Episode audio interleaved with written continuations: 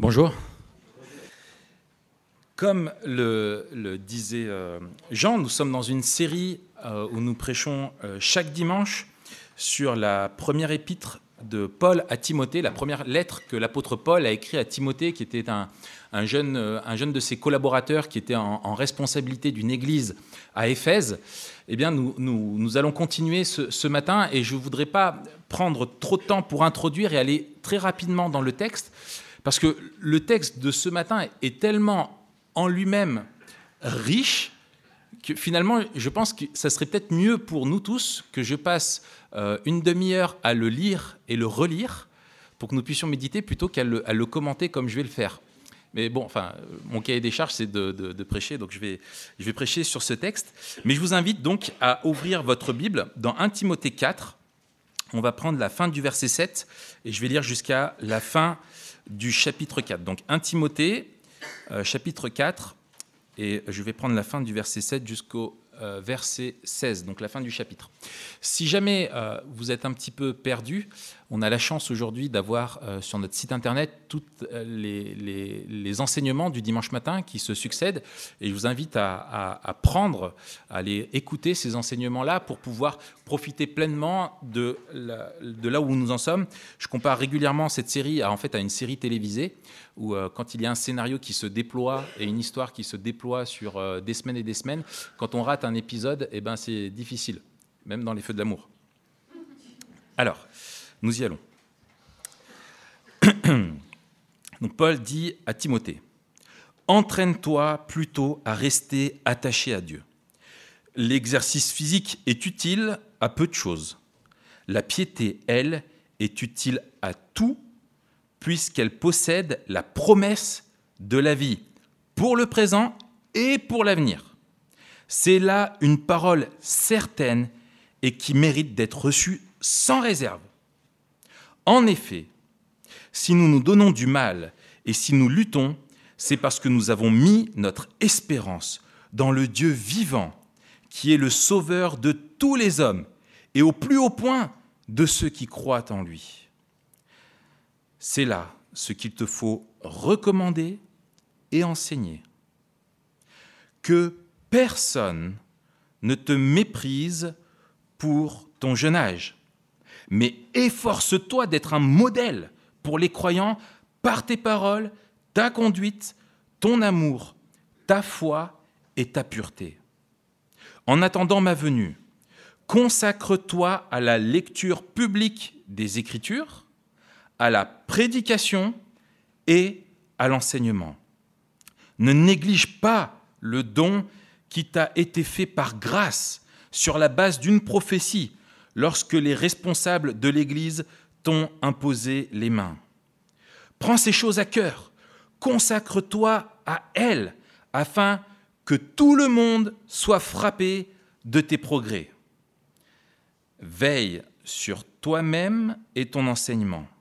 Sois persévérant en cela. En agissant ainsi, tu assureras ton salut et celui de tes auditeurs. Quel beau texte, n'est-ce pas? Pas de grandes difficultés de compréhension dans ce texte, plutôt un grand défi qui est de vivre ce qui est enseigné à Timothée et qui nous concerne et qui nous est aussi au travers de ce que Paul a, transmis à, Timothée, Dieu veut nous transmettre à nous aussi. Et cette deuxième partie du chapitre 4 est comme un miroir avec la première partie du chapitre que Ricardo nous a bien prêché la semaine dernière, où l'apôtre Paul, dans le début du chapitre 4, met en garde contre les faux enseignants, que Paul qualifie des enseignants de mensonges, dont il avait déjà parlé, introduit euh, au chapitre 1. Et là, Paul va dire à Timothée, eux, ils enseignent le mensonge, toi, prêche les Écritures. Et euh, et, Paul enjoint Timothée à se consacrer vraiment de tout son cœur à ce ministère d'enseignement, d'en faire sa priorité. Et c'est vrai que lorsque l'on regarde l'ensemble du Nouveau Testament, on ne trouve aucun commandement qui soit autant appuyé, formulé avec vraiment toute une emphase très forte que celui pour les responsables d'exercer ce qu'on appelle le ministère de la parole de Dieu. Donc transmettre, enseigner la parole de Dieu. Et rien que dans ce texte-là, regardez le nombre de fois où Paul demande à Timothée et souligne l'importance. C'est là ce qu'il te faut recommander, enseigner. Consacre-toi à la lecture publique des Écritures, à la prédication, etc. Prends ces choses à cœur, consacre-toi à elles, afin que tout le monde soit, euh, soit frappé. Veille euh, de tes progrès. Veille sur toi-même et ton enseignement, etc.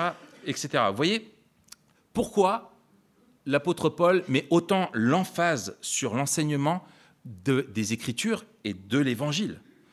Eh c'est une évidence au regard de ce que Paul dit par ailleurs dans ce texte et ce qui nous est enseigné tout au long des Écritures.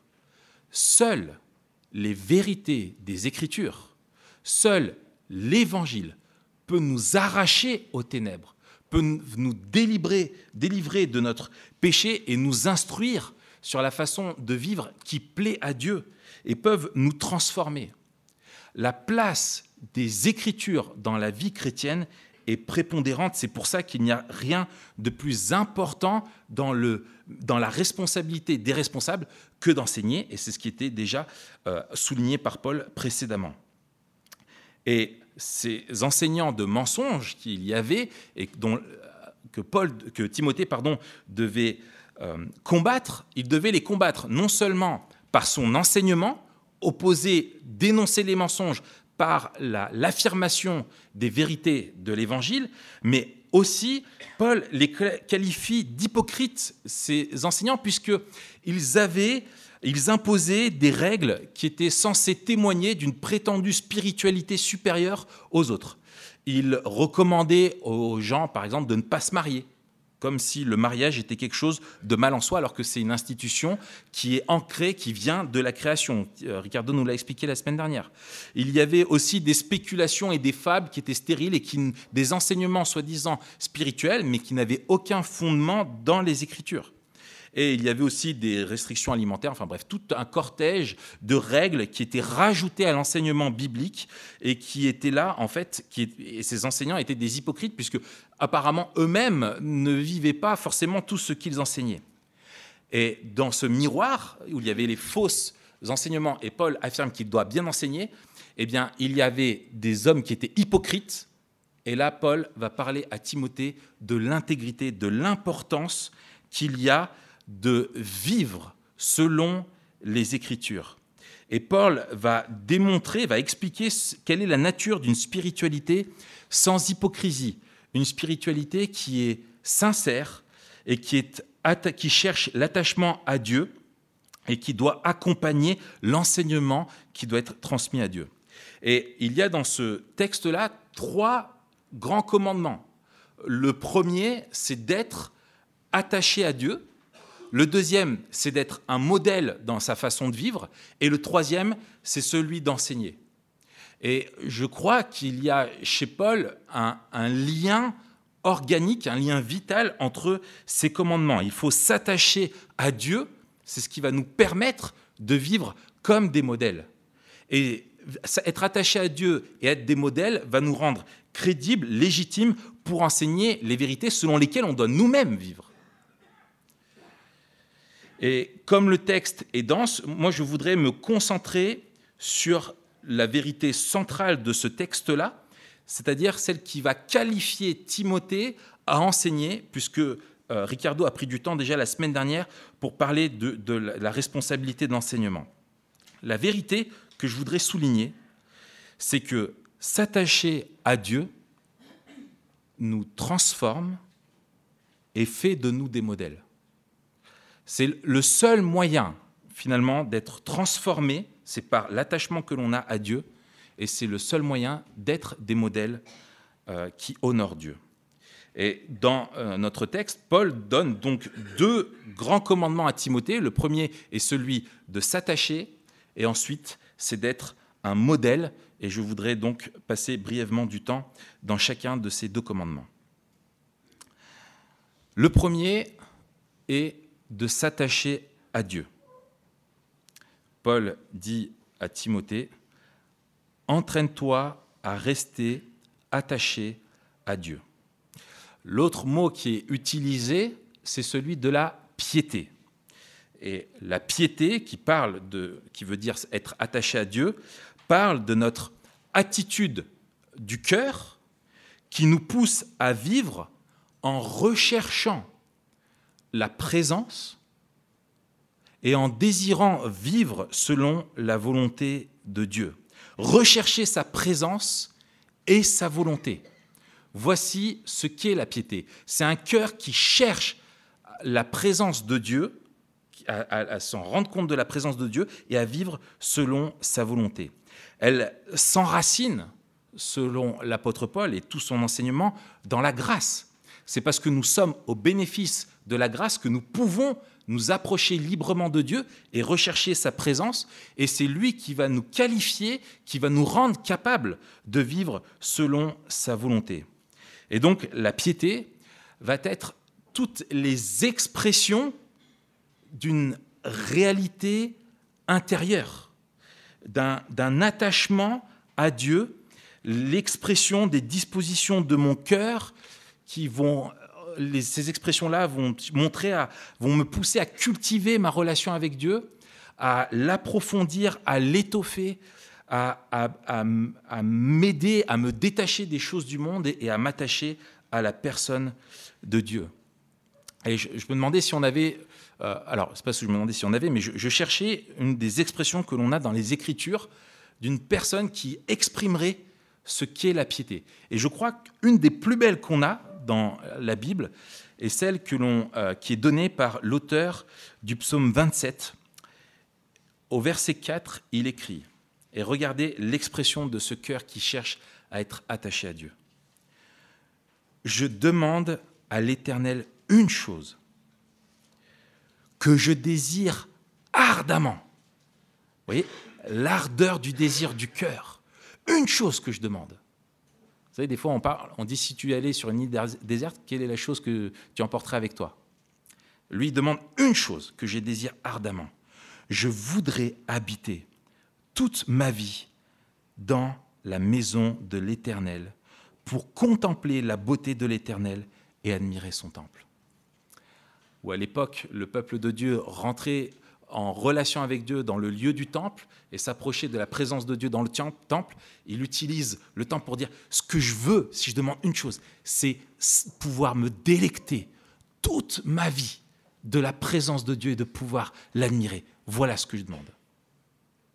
Il me semble que c'est l'une des plus belles expressions que l'on a dans les Écritures de la piété, qui est cette attitude de cœur qui cherche à être attaché à Dieu. Et donc, notre attachement à Dieu va se nourrir, bien entendu, dans notre vie de ce qu'on appelle les disciplines spirituelles. Et disons que les deux plus importantes dans le quotidien de notre vie sont la méditation des Écritures et le temps que l'on passe dans la prière. C'est comme ça qu'on passe notre temps, qu'on peut le mieux découvrir qui est ce Dieu, apprendre à le contempler, c'est au travers des Écritures et en lui parlant, c'est-à-dire au travers de la prière mais pas que. Toute la piété est quelque chose qui doit couler, toucher tous les aspects de notre vie. Toutes nos activités doivent être l'expression de notre attachement à Dieu. La façon dont on gère et dont on vit nos relations doit être l'expression de notre piété. La façon dont on gère nos biens matériels, notre argent, notre temps, toutes ces choses-là sont l'expression d'une réalité intérieure, d'un cœur qui cherche Dieu ou non. Et les Écritures euh, parlent de l'inverse de la piété, qui est tout simplement l'impiété. Et, vous savez comment la Bible en parle. À vrai dire, c'est plutôt grave. C'est plutôt quelque chose qui est dangereux. Si je devais qualifier l'impiété, en contraste avec ce que je viens de dire, c'est l'impiété, c'est justement l'attitude de cœur qui nous pousse à vivre sans rechercher la présence de Dieu, ni sa volonté.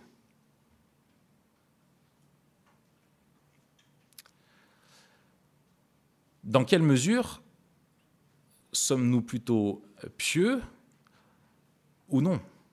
Est-ce que notre façon de vivre est caractérisée et motivée par une recherche, une attitude de cœur qui veut vivre dans la présence de Dieu ou non Est-ce que la présence de Dieu dans notre travail, dans notre couple, dans notre service, dans nos repos, dans nos divertissements, etc., est quelque chose qui est le dénominateur commun? Et il y a, je crois, pour nous, un avertissement important euh, concernant la, piété. On peut faire, en tant que chrétien, beaucoup de choses bonnes d'un point de vue moral et pour les autres, tout en étant caractérisé par l'impiété. On peut chercher à faire le bien pour les autres, mais sans rechercher à vouloir la présence de Dieu. On peut, par devoir, faire les choses bien, mais pas par piété pas par amour pour Dieu et par attachement par Dieu. Et si nous faisons du bien pour les autres simplement dans un esprit de sacrifice et sans chercher un attachement à Dieu, quelle est la valeur de cette chose-là? Et il est possible d'être engagé dans plein de choses en étant juste motivé par ce devoir et non par un attachement à Dieu. Et cela va se traduire dans notre attitude, notamment dans notre service. Et quand nous sommes engagés à servir les autres, et uniquement par devoir, quand les choses ne fonctionnent pas, quand il y a euh, des, des, accros, quand il y a des difficultés, eh bien, on va voir, ça va révéler quelles sont nos dispositions de notre cœur dans notre service. Il n'y a pas que le service qui compte parce que nous faisons, mais les motivations et les dispositions de notre cœur. Et à notre époque, beaucoup de personnes rejettent les notions d'absolus euh, moraux. Beaucoup de personnes sont et vivent convaincus euh, par l'idée d'être de bonnes personnes. Et c'est vrai que d'un point de vue de la société, c'est pas forcément faux. quand on a un casier judiciaire vierge, que ça se passe bien au travail, qu'on a un collègue plutôt euh, agréable, que ça se passe bien à la maison, on pourrait se convaincre que finalement on n'a pas besoin de Dieu. Dieu est là pour les pécheurs, pour ceux qui font du mal, mais moi finalement j'ai rien à me faire pardonner. Ma conscience, elle est plutôt claire. Alors, certes, si on pousse la réflexion, c'est faux. Hein, il n'y a pas de suspense. Si on pousse vraiment, on sait qu'on s'examine devant Dieu, eh bien, on n'est jamais à la hauteur de la moralité à laquelle Dieu nous appelle.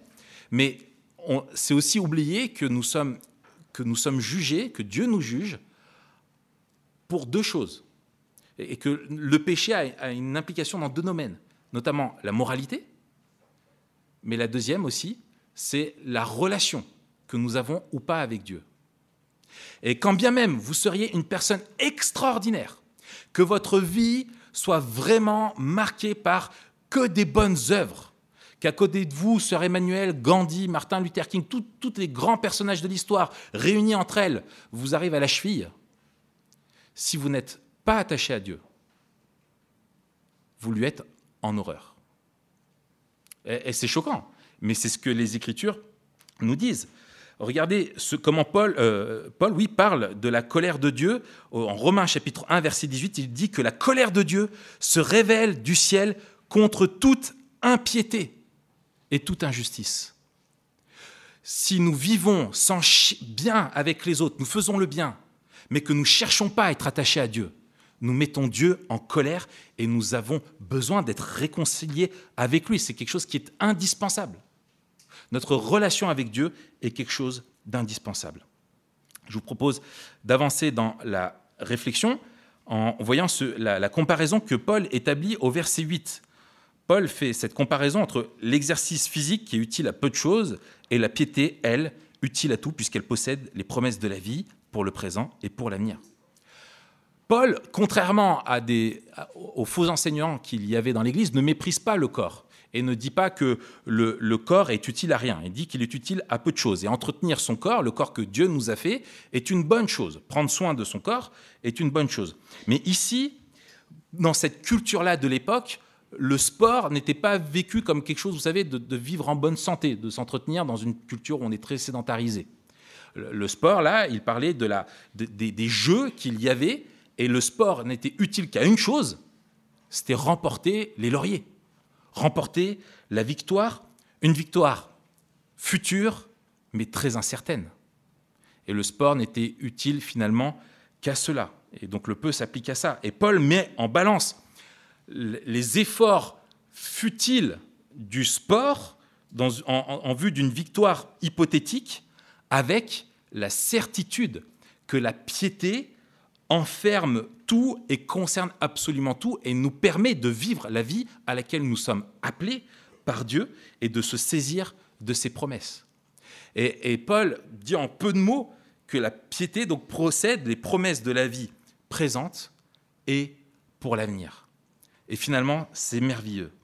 Pour le présent, les promesses que nous avons quand nous cultivons notre attachement à Dieu, quotidiennement, dans l'intimité, dans le secret, nous permettent de saisir ce qui est véritablement précieux aux yeux de Dieu dans notre vie, nous permet d'avoir notre vision sur les gens, sur tout ce que nous faisons, nos activités, transformées par Dieu et nous aide à voir notre vie comme Dieu la voit et de vivre comme Dieu le veut. Elle nous aide à éviter les pièges qui nous sont tendus. Elle nous permet de nous remettre en question et de nous examiner, de nous examiner pardon, en vivant au travers de la sagesse de Dieu. Dieu nous, nous, nous reparamètre au travers de notre vie avec lui et de notre intimité. Et pour l'avenir, je voudrais euh, vous citer ce que dit le commentateur Samuel Benetro sur ce sujet. Il dit Pour l'avenir, la, la vie à venir, sa richesse est hors de portée pour notre perception et notre espérance. Confirmée par le Saint-Esprit en nous, elle se nourrit des déclarations des Écritures et des images proposées en elle. Et ce que le commentateur dit, c'est que Paul suggère que, en cultivant notre, notre intimité avec Dieu, notre piété, Dieu renouvelle et nous aide à vivre notre présent en fonction aussi des promesses à venir et éternelles. Et Paul unit la piété, dans la piété sont unis le présent et l'éternité. Où nous vivons, nous avons une vraie solution pour vivre aujourd'hui d'une manière qui plaît à Dieu et une vraie espérance enracinée dans les certitudes du salut et de la grâce.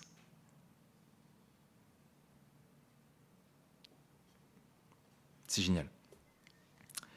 Donc la piété, l'attachement à Dieu pour être transformé par Dieu.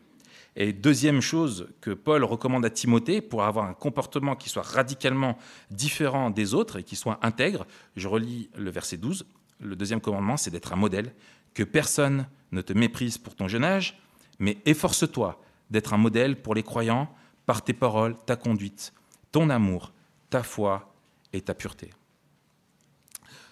Dans la culture grecque de l'époque, les cheveux blancs étaient synonymes de sagesse et la jeunesse était un sérieux handicap. Euh, on considérait qu'on était dans le jeune âge jusqu'à 40 ans. Vous imaginez? Sachant l'expérience de vie euh, de l'époque, bon, voilà, il restait peu de temps pour être quelqu'un de sage. Hein, il n'y a pas beaucoup d'espoir. Euh,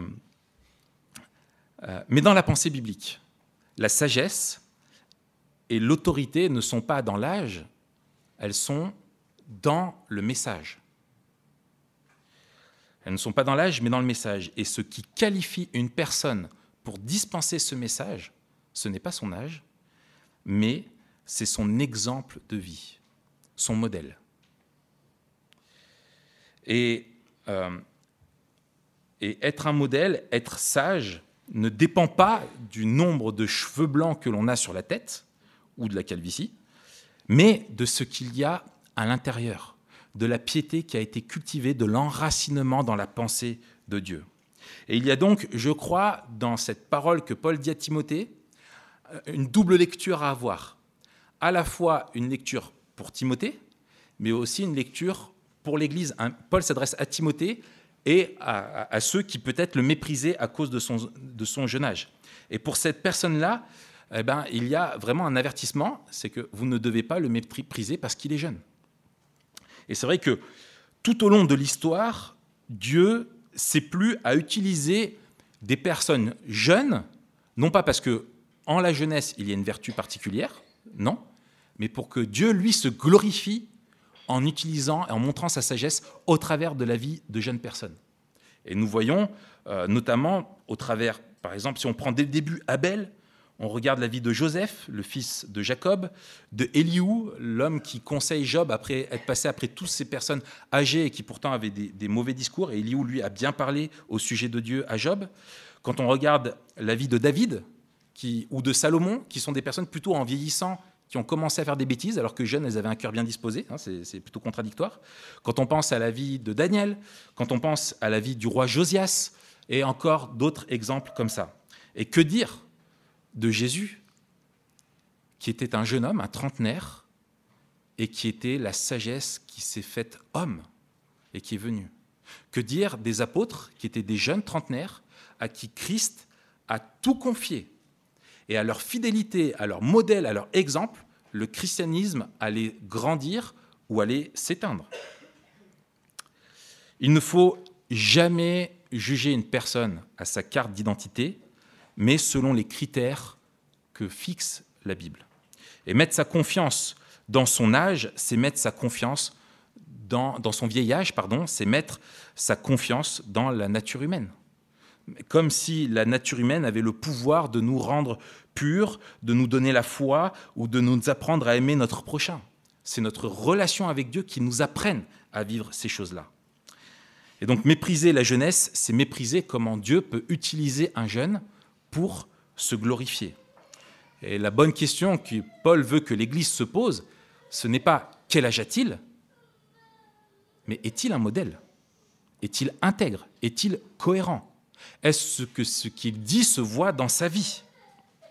Et pour les plus jeunes, dont Timothée, et pour nous aussi, pour toute la, jeunesse. Enfin, je dis nous, je, suis entre, enfin, ouais, je suis jeune. Ça dépend des jours. Euh, des fois, j'ai l'impression d'être dans un camp, des fois dans l'autre. Mais euh, Dieu ne méprise pas la jeunesse. Dieu ne dit pas aux jeunes, il faut attendre. Votre vie vous appartient pour le moment, je viendrai vous rencontrer plus tard. La jeunesse est appelée par Dieu. Dès qu'on lui appartient, notre vie ne nous appartient plus. Et il n'y a pas d'excuse pour une vie de nonchalance, de superficialité, de rejet des responsabilités. Et dans une société qui repousse la maturité toujours plus loin, la jeunesse chrétienne a un rôle de témoignage de la sagesse de Dieu et n'a aucune excuse pour repousser les responsabilités auxquelles Dieu l'appelle. Et je crois vraiment qu'au travers de ce texte, Dieu veut aussi parler à toutes les jeunes générations qui se succèdent.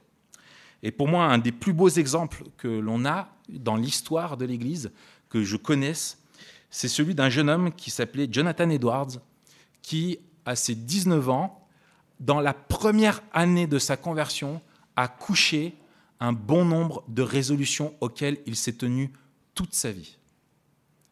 Et il y en a une qu'il a fixée, c'est la résolution numéro 52. Il écrit la chose suivante. J'entends souvent des personnes âgées dire comment ils vivraient s'ils devraient revivre leur vie. Je suis résolu de vouloir vivre ma vie de la manière dont je souhaiterais l'avoir vécue, supposant que j'arrive un jour à un âge mûr. Voilà la résolution de ce jeune qui était de vivre sans regret, sans regret au regard de Dieu. Et combien de personnes sont dans le regret concernant leur vie de passé Et pas besoin d'arriver à un vieillage pour cela?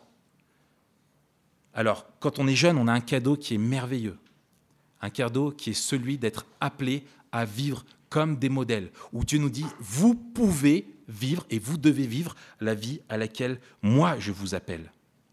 Et je crois que même Dieu, dans sa sagesse, fait quelque chose d'extraordinaire c'est qu'il rend toute la naïveté, l'inexpérience de, des jeunes comme un levier pour acquérir de la sagesse.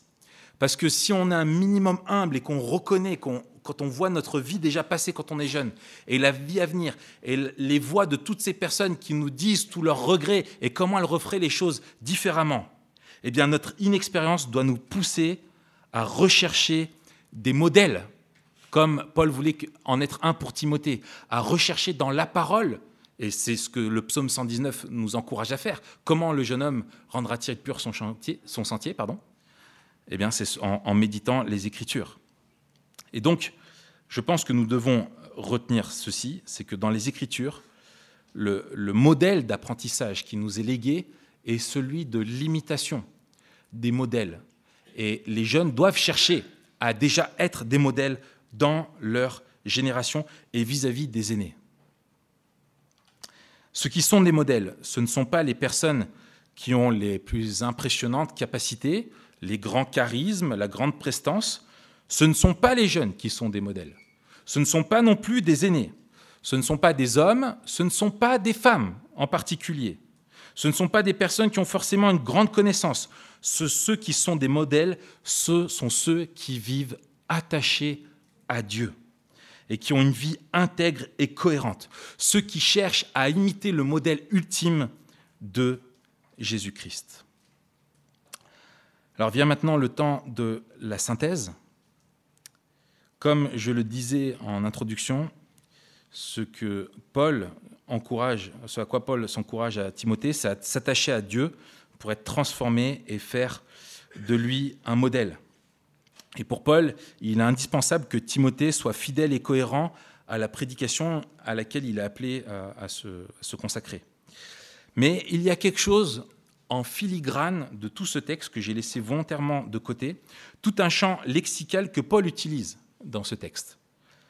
Exerce-toi, l'exercice physique. Nous nous donnons du mal, nous luttons. Efforce-toi, consacre-toi, fais des progrès, sois persévérant. Vous voyez, Paul utilise toute une métaphore qu'il file tout au long de, ces recommandations, c'est celle de la vie d'un athlète, celle de la vie d'un athlète de haut niveau. Et l'athlète multiplie les longs efforts, les séances d'entraînement maintes fois répétées. Il fait des exercices difficiles et il a un mode de vie qui est strict, qui est consacré, destiné à une chose, c'est la victoire. Et je crois que nous avons une implication qui est importante là-dedans. C'est que pour Paul, Timothée doit vivre comme un athlète. Non pas un athlète qui court pour lui, mais un athlète pour Dieu. Un athlète qui est consacré à Dieu. Un athlète de Dieu. Et la grâce de Dieu, comme pour, dans toute chose, s'oppose à toute notion de mérite, mais pas à à, l'importance de nos efforts pour devenir de plus en plus proches de ce que souhaite Dieu. Autrement dit, la grâce s'oppose au mérite, mais pas aux efforts. Au contraire, elle rend les efforts possibles. Et j'aime cette formule de Kent Hudge qui dit que sans discipline, pas de disciple. Sans sueur, pas de sainteté. Un chrétien qui rêve de pouvoir vivre toutes les joies que Dieu lui veut lui accorder, qui souhaite de vivre, de profiter pleinement de son salut, d'être transformé, mais qui n'est pas prêt à se discipliner, à faire des efforts pour nourrir sa piété, pour nourrir son attachement à Dieu, est semblable à un sportif qui rêve de médailles et de victoires, de euh, médailles olympiques, et qui ne va pas s'entraîner. Dieu se plaît à travailler avec nous à travailler en nous. Et quand on se berce d'illusions en croyant que Dieu va agir d'un coup de baguette magique et transformer complètement notre caractère, c'est se fourvoyer, non pas sur la puissance de Dieu, Dieu peut le faire, mais sur l'intention de Dieu. Parce que ce que Dieu souhaite, c'est nous transformer à l'image de son Fils. Nous faisons des efforts pour tout dans notre vie. Et c'est bien normal. Des efforts pour nous lever, pour être à l'heure au travail. Des efforts pour, dans notre vie de couple, des efforts dans notre vie de famille, des efforts pour être à l'heure au cinéma, des efforts même dans l'amitié, dans tous les aspects de notre vie, requièrent des efforts. Mais tous ces efforts fournis dans toute notre vie, s'il n'y a pas d'efforts fournis dans la chose la plus importante qui est notre attachement à Dieu, tous ces efforts sont vains. Nous gâchons notre vie, nous la gaspillons. Parce que la colère de Dieu se révèle contre l'impiété des hommes. Que chaque jour, Dieu nous donne dans sa grâce de chercher à faire les bons efforts en premier, qui rendront tout le reste plus facile. Je voudrais maintenant prier.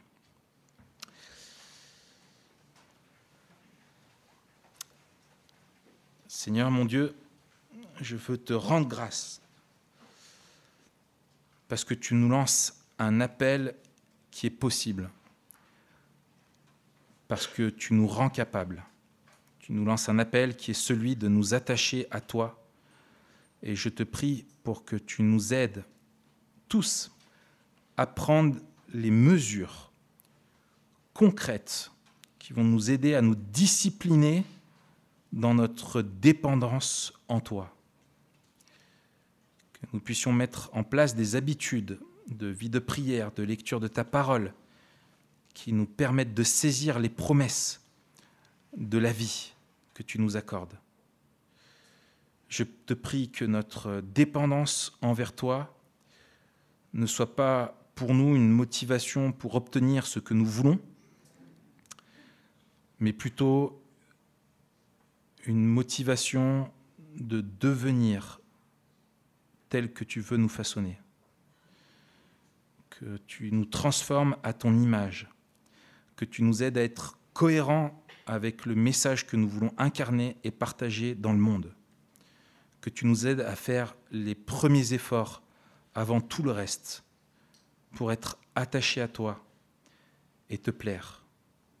Et que tu utilises notre cœur qui se tourne vers toi pour être rempli de toi, de ta présence, et que tu déverses ta présence en nous auprès des autres pour faire le bien auquel tu t'attends que, tu t'attends que nous fassions et pour te glorifier en toutes circonstances. Au nom de Jésus. Amen.